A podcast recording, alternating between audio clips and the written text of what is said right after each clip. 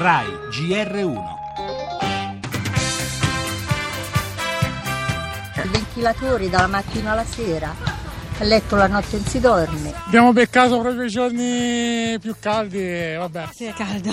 Sta meglio in casa. all'ombra e mangiando frutta, verdura, roba fresca. Questa temperatura non fa altro che aumentare la possibilità di dover obbligatoriamente irrigare. e l'acqua non ci basta neanche per abbeverare il bestiame. Da morire. È preoccupante. È meglio stare in casa che poi peggiora. Giovedì e venerdì sono veramente da fuoco.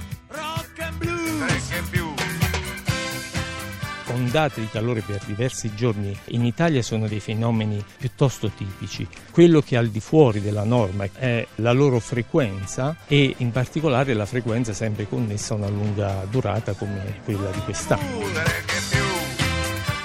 La settimana più torrida dell'anno, lo confermano meteorologi e ricercatori. Il picco tra domani e venerdì con 26 città da bollino rosso, normale, ma non troppo, perché siamo ben oltre il classico caldo estivo nelle temperature e nella persistenza dell'afa. Le nostre armi, i piccoli rimedi quotidiani, ma anche una reale presa di coscienza nella lotta ai cambiamenti climatici.